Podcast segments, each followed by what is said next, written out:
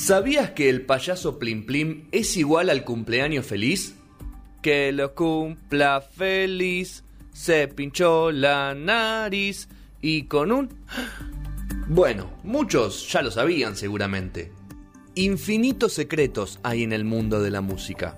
Sergio los va a revelar todas las semanas en No Sonoras. ¿Qué descubriremos hoy?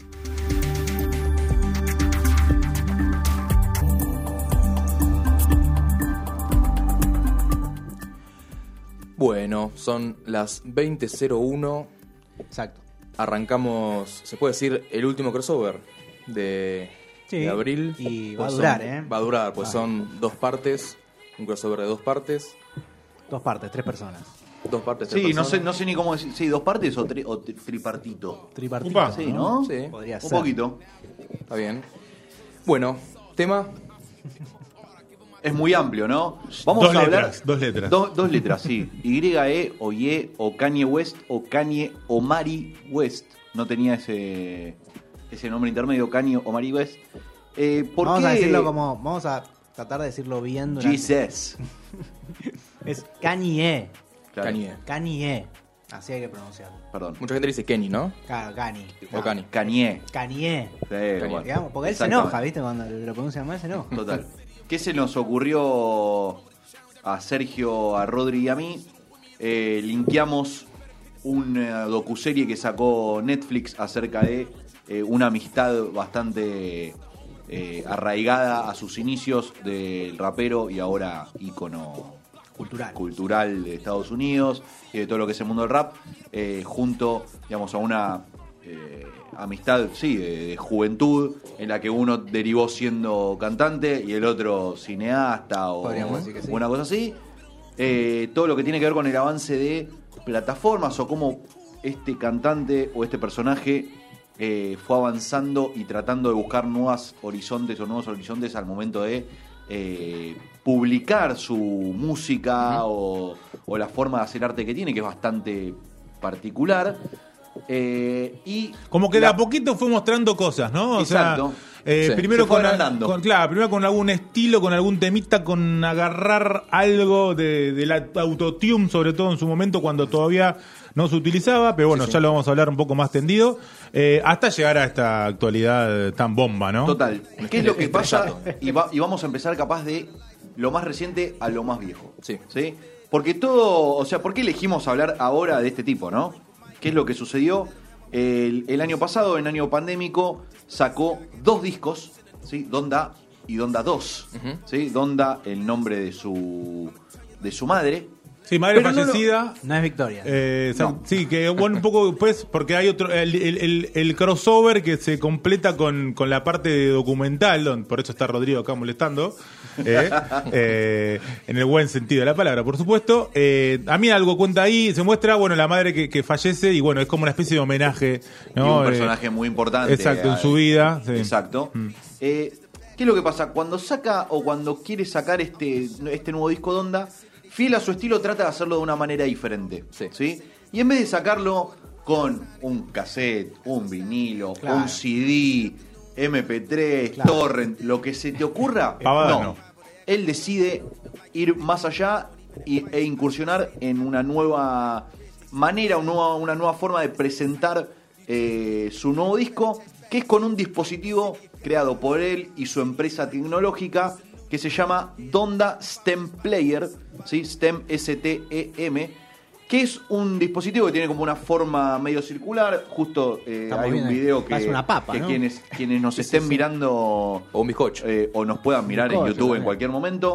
Es una especie de galletita, ¿sí? Que permite no solamente escuchar el, el último disco, o eh, sí, escuchar el último disco de, de Kanye. Kanye, Kanye, sino que te permite hacer un montón de cosas con las canciones que vos escuchás en este dispositivo. ¿Por qué?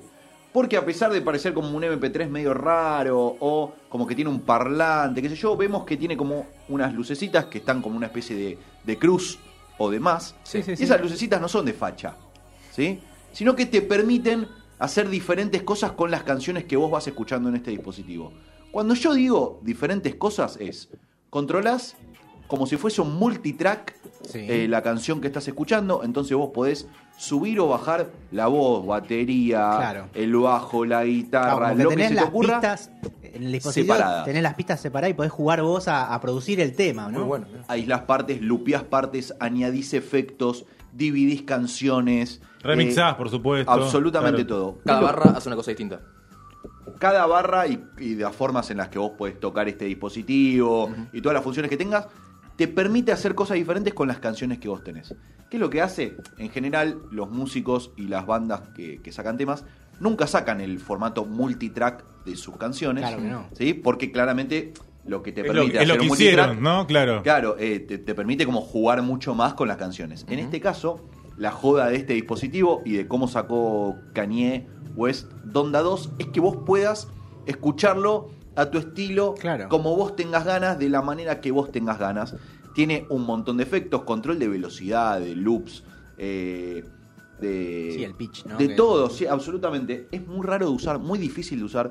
Vi un montón de videos en los Sí. que te mostraba Claro. cómo se utiliza y que si vos tocás dos veces acá, abrís acá, eh, movés esto, lo- Es como una consola, digamos, de- del disco, ¿no? Portátil. absolutamente. Full portátil, entra en la palma de la mano como lo estamos, como lo podemos ver, pero para quienes no lo están viendo, es, eh, repetimos, es como un, eh, un tamagotchi Claro. o una galletita o como ustedes le quieran un- llamar, con una- sin pantalla. Sin pantalla. Solamente tenés como un botón en el medio y como una cruz de que te permite ir viendo, digamos, cuanto más te acercás al borde, es como que te va indicando que lo estás haciendo como más fuerte Claro. o más débil, ¿sí? Y te permite literalmente hacer lo que vos quieras con las pistas que vos estás escuchando eh, con respecto al, eh, a los temas. ¿Qué es lo que pasa? Kanye West siempre... eh, Hay se- una cuestión acá medio eh, elitista también, ¿no? Eh, en esto de. Digo, no es para. O sea, no, no no es para cualquiera tampoco.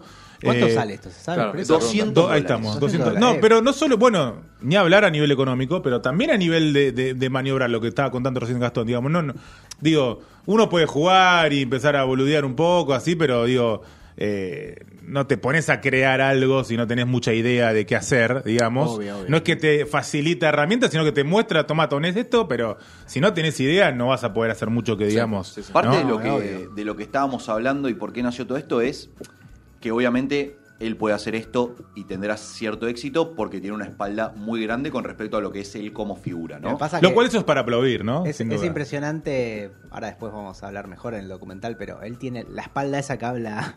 Es como si lo hubiese tenido siempre. Es como. Podríamos estar hablando de un artista que ganó 6 mil millones de dólares en sus 20 años de carrera, ¿no? Que se hizo conocido. Es mucha plata. A es ver, un tipo es con el- mucho poder. Es el artista, digamos, eh, músico más rico de la historia. Es la persona negra más rica de la historia. Una Sí, locura. sí. O sea, ah, mira, ¿sí? no sabía eso. Es una locura. Bueno, después tendrá sus cosas en las que nosotros estaremos más de acuerdo, Obvio, sus ¿no? formas de, de- de comportarse más de acuerdo o no. Pero ¿por qué saca o cuál es el argumento que tomó eh, Kanye West para eh, tomar esta decisión de lanzar su, su disco de esta manera? Dice que los músicos solo reciben el 12% de la plata eh, al momento de publicar sus canciones en Apple Music, Amazon, Spotify, Claro. YouTube. en las plataformas sea. digitales, digamos. Entonces ¿no? dice, pará, déjame decidir a mí qué es lo que hago. ¿Qué Yo quiero 12%. 12%. 12%. Es el acuerdo común de regalías que tienen eh, por Sí, derechos sí. de autor, ¿no? La- Exactamente. Y ese 12% es para Kanye West, ¿no? O no, sea, no, no. Si hablamos, es de 12 no, no, para no, los me normales. refiero, me refiero. Kanye West tiene No. arreglos de 22%. Bueno, pero perdón, entonces, ese 12% es para los normales que facturan un montón. Sí. No es para los normales que facturan poco. Los normales que facturan Claro. poco no es solo menos tienen menos encima. plata, sino que el porcentaje es mucho menor. Claro, claro. Y a su vez, de ese porcentaje menor, también los terminan en cierta forma, no quiero decir la palabra, pero no sale otra cagando. Entonces, sigue siendo menor todavía. Entonces, Claro, sí, es sí, sí. muy es muy grande la brecha entre lo que pueda producir igualmente Kanye West, que no es 12, que es más en realidad, con un artista. Y no estoy hablando de artistas emergentes que por supuesto eh, no están para eso en este momento, No, están para facturar estadistas, sino estoy hablando de artistas que en cada país tal vez eh, no te digo consagrados, pero sí están eh, en un movimiento muy bueno y hasta intentando esto de, de vivir de la música justamente, eh, no hay comparación, ¿no? Incluso en esto me parece una buena jugada de Kanye West eh, decir, bueno, yo tengo la espalda para hacerlo, hay un montón de casos de otros artistas que lo hacen, que tal vez no son tan conocidos, entonces nadie se entera, se entera, se claro. entera su público, O otros no que te tiene las posibilidades de lanzar. No, no te generan una plataforma, ¿no? sino que de última te dicen, mira, tomá este link de Google Drive, ¿entendés? Claro, y bajate los temas. Hacelo, hacelo- ¿Entendés? hacelo por tu cuenta. ¿Qué es lo que dice? Termina, digamos, esta, esta frase diciendo es hora de liberar la música de este sistema opresor, Hmm. es hora de tomar el control y construir el nuestro. Claro. Vayan a comprar el aparato, qué sé yo. Este aparato, o sea, el STEM Player, S-T-E-M Player, en donde lanzó Donda, eh, se lanzó en solamente 67 mil unidades porque era un dispositivo caro, Claro. 200 dólares, con la posibilidad de fabricar 3.000 por día.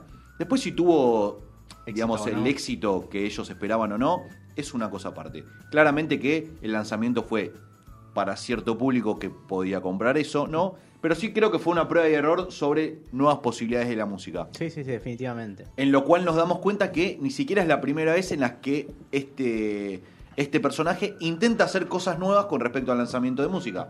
Porque ya había hecho cosas. Sí, con, respecto, y ahí para un, un- ahí tal vez nos salteamos un poco eh, ese Donda 1, ¿no? Que también tuvo lo tuyo, pero ahora vamos a, lo suyo, pero vamos a entrar.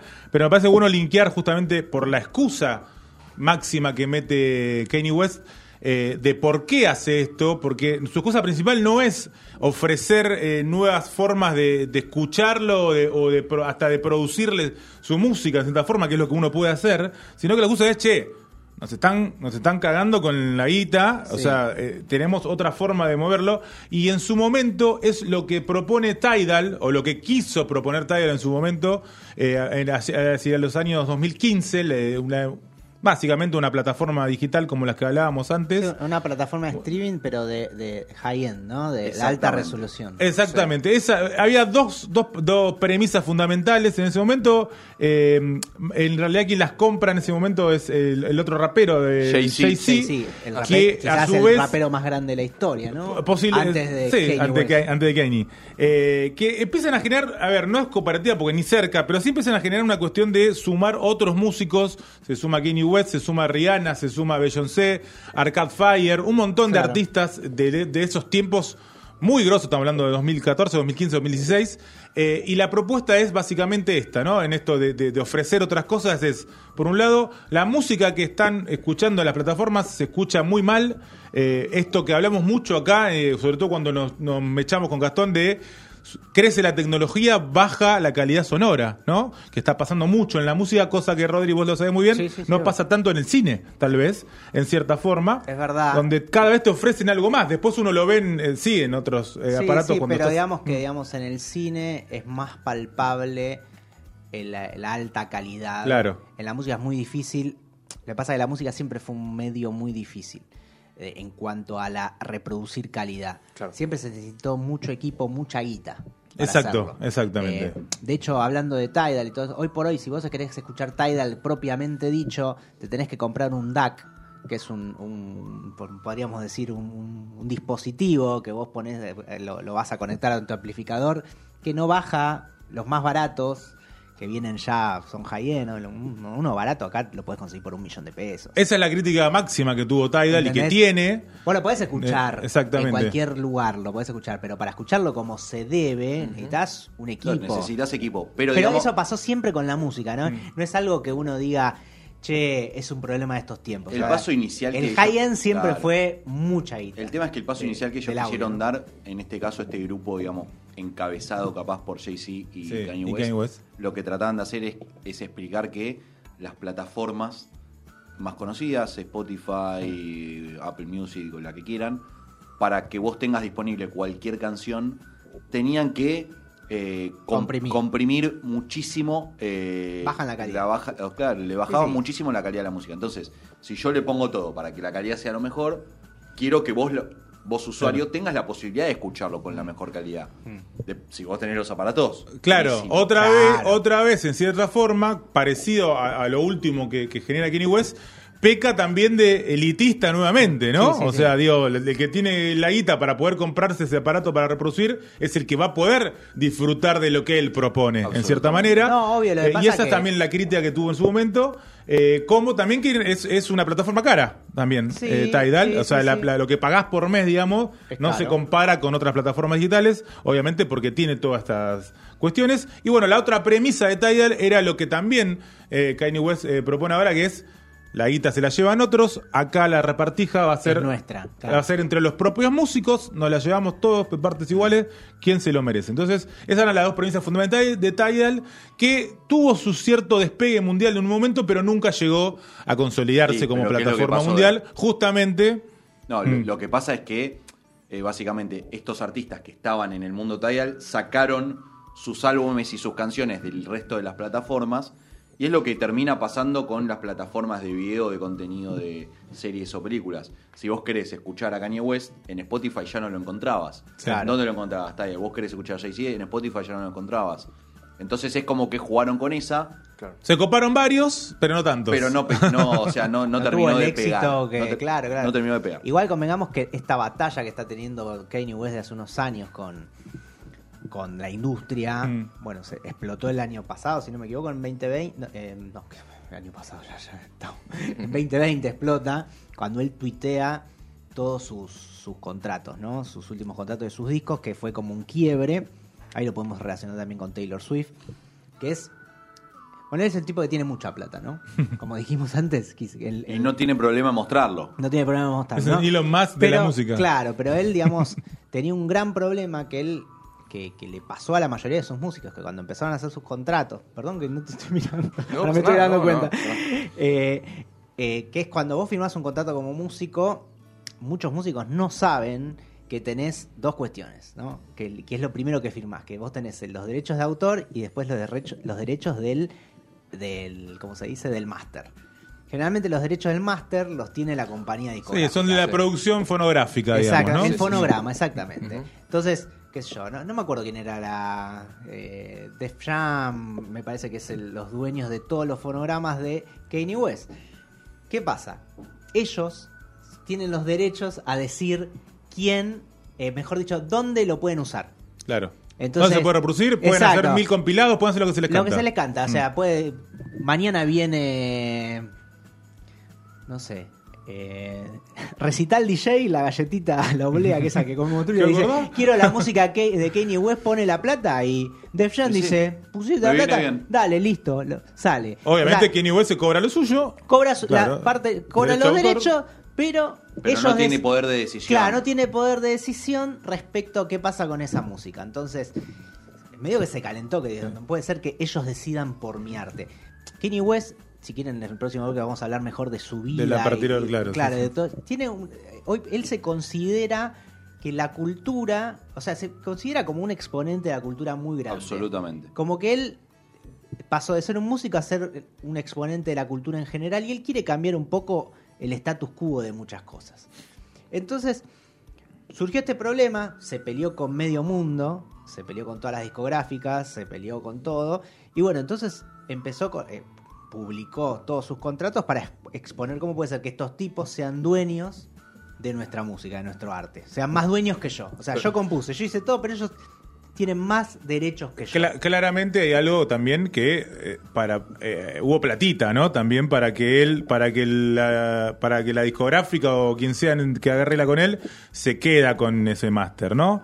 Hubo mucha plata pagada en su momento de contrato al señor, ¿no? También, digamos, Mirá, es un arreglo. se supone que es Porque un ahí viene la cuestión, ¿no? Y arreglo de millones. le pasó ¿no? mucho- No estoy que- defendiendo ni cerca ni quiero hacerlo, No, ¿eh? a la no, no. discográfica, pero digo, Es ahí está pagada ahí, el ¿no? caso Taylor Swift. Taylor Swift le pasó mucho lo mismo. Sí. Y volvió a sacar. Empezó- tuvo- grabó, De vuelta todos sus masterizó discos. todos sus discos. Exacto. Mm. Eh, dice que Taylor Swift en un momento, en una entrevista, dicen que le- vos le recomendarías a un músico que está arrancando su carrera para... No firmes con Telefe. No, dijo tener un buen abogado. Claro. Claro, Pasa que clave. esos primeros contacto- contratos que firmó Kanye West, que firmó Taylor Claro. Swift, le daban una perpetuidad de, sus Eh. de sus másteres, de sus contratos, que sin ellos saberlo.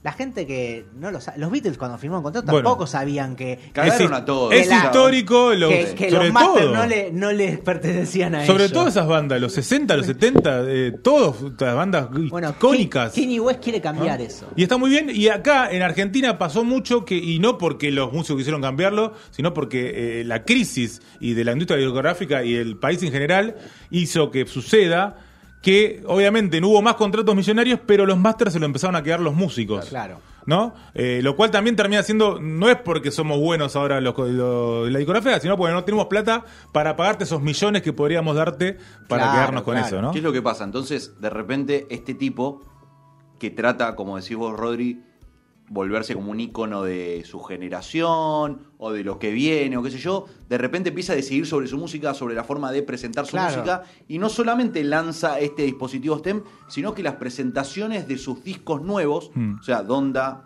y Donda 2, Sí. El Donda son 1, muy particulares. sobre todo el sí, Donda sí, sí, 1, sí. que fue lo primero, que fue lo del año pasado que vos contabas. Se la presentó en un que fue, ¿no? Exacto, no, que fue lo- a su vez lo primero que él... eh, va, primero no porque ya lo había intentado con otros discos, eh, esto de primero lanzarlo por Tidal en su momento, cuando eran otros, cuando eran los discos anteriores, y después, meses después, lo lanzaba en las demás plataformas digitales. Lo que hizo con Donda fue lanzarlo primero por su cuenta, eh, y después, eh, eh, recién más tarde, lanzarlo por las plataformas digitales. Pero lo que hizo fue primero presentarlo en un estadio, si no me equivoco, fue en Atlanta, en el estadio de- en Atlanta, el grande, donde juegan los, Los no me- Bravos. ahí está, los Bravos. ah, no, Eh, los Atlanta. No, no sé, No, Fede de sabe béisbol, seguro. sí. Fede sabe seguro. no será de Sí. béisbol, era Eh, bueno, ante 70.000 personas, lo que hizo fue el lanzamiento del disco ahí para que la gente escuche. Escuche el disco. Para sí. que la gente escuche, una pero no salió el disco. Dijo, va a salir hoy. No salió. Lo hicieron dos veces más en Chicago y en otro lado más que ahora no me acuerdo. Y recién ahí sale el disco en las plataformas digitales con tres presentaciones que fueron solamente vivir la experiencia de escuchar el disco. Tres presentaciones Junto a él, con ¿no? Junto a él. Tres presentaciones con, Con toda la 70.000 papota. personas. Escenografía. Una escenografía, toda una puesta en escena de la reputa madre. En un momento, o sea, por cómo es la música y lo que cuenta y las líricas, qué sé yo. Prende, prendía fuego una casa, se prendía fuego él. Era- Toda la puesta en escena era a todo era culo, teatral, era teatral, Una ¿no? locura, pero el chabón no cantaba. Solo le ponía play al disco. Mirá vos. Un Era disco que no estaba todavía para escuchar, ¿no? Una performance, Total, digamos. full performance. Un videoclip en vivo. Eso sí, es inédito. ¿no? Yo Sí, sí, sí, no sé si algo antecedente de increíble. eso. ¿Antecedente de eso? No, no. No. De alguien que vaya a escuchar un disco de un artista que no está todavía el disco no salió Ha y que el artista no lo canta. Claro, ha sucedido, pero como que sí, vamos a, acá lo presentamos para 100 Claro. personas Claro. y lo escuchamos, pero Un no con toda esta tan movida. importante, ¿no? Claro. Eh, bueno, para el próximo bloque queda toda la parte más documental, toda esa vida privada, donde también podemos ver de a poquito cómo va generándose este Kanye West que hoy conocemos, ¿no? Estamos hablando ahora de Kanye West como una estrella más que consagrada, como un tipo que incursionó en todo prácticamente, pero todo se explica en, en- en sus años previos, porque Total. es el tipo, el, el afroamericano más millonario de la historia, porque... El más eh, ganador de Grammy, si no me equivoco, también de, de la historia eh, en general. No, rec- no sé, No no sé. sé. tanto, pero ha ganado muchos Grammys, aunque se, se ha peleado también con los Grammys. También, y bueno, y tiene... Tiene llegó el a- mejor discurso de recibidor de Grammy de la historia. historia, sin duda. Hermoso discurso. Un sí Y al- a, tal punto es su, su fama, su dinero, su, su, podríamos decir también su ambición, Sí. que se ha postulado a la presidencia Sí, de los sí. Estados Bueno, Unidos en el está. 2020. Casi gana. Bueno, casi. Casi gana. Lo lejos que estuvo. Son malos. Pero bueno, hasta ese punto es la influencia de, que, de Kanye West. Así Sí. que después Nos hablemos con eso después, ¿no? Dale, vamos. Pero ahora tenemos Flashing Lights. Dale. Vamos. Vamos a ¿Parece? ¿Escuchamos? Claro que sí. Vamos.